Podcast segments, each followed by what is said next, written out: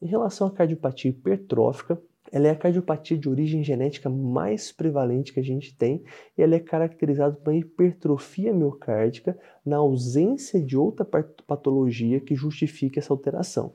Isso já foi pergunta de prova, né? Para ser hipertrófica, eu não posso ter outra doença que gerou essa hipertrofia. Eu não posso ter hipertensão como causador da hipertrofia, eu não posso ter depósito de alguma substância, por exemplo, amiloidose, como causador desse aumento de espessura. A transmissão autossômica dominante, isso é muito cobrado, e os principais genes são, atenção, cadeia pesada de beta-miosina, proteína C cardíaca ligada à miosina e a troponina T cardíaca. Quanto à fisiopatologia, tem três pontos principais que geram os sinais e sintomas da hipertrófica. Disfunção diastólica, já que eu tenho um aumento da pressão de enchimento do ventrículo esquerdo, então aumentei a pressão de enchimento do ventrículo esquerdo, dificultei a função diastólica do meu ventrículo. Vou aumentar a pressão atrial e vou dilatar o átrio. Isso é um dos motivos da fibrilação atrial, que muitas vezes é a história natural da hipertrófica. Obstrução na via de saída do ventrículo esquerdo, principalmente pela hipertrofia septal, gerando ali um gradiente na via de saída.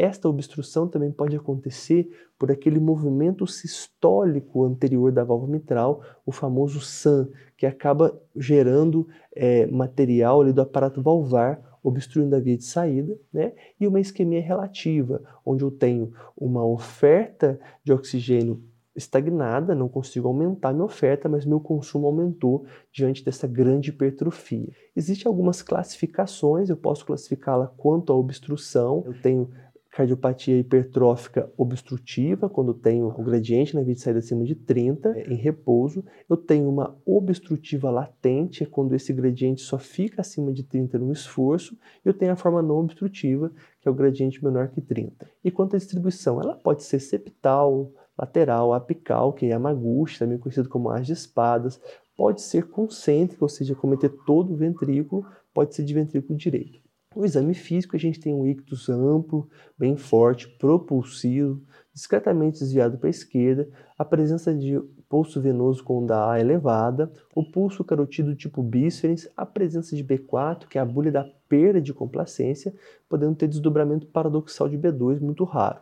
Mas o grande dado é um sopro sistólico rude, crescendo decrescendo ao longo da borda external esquerda baixa, que não irradia para o pescoço, sopro típico da obstrução da via de saída.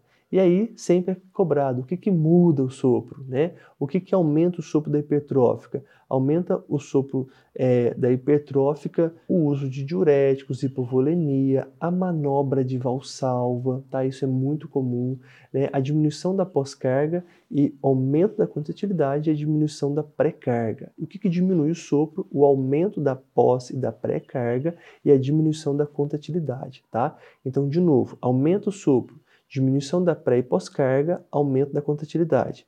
Diminui o sopro, aumento da pré e pós-carga, diminuição da contratilidade.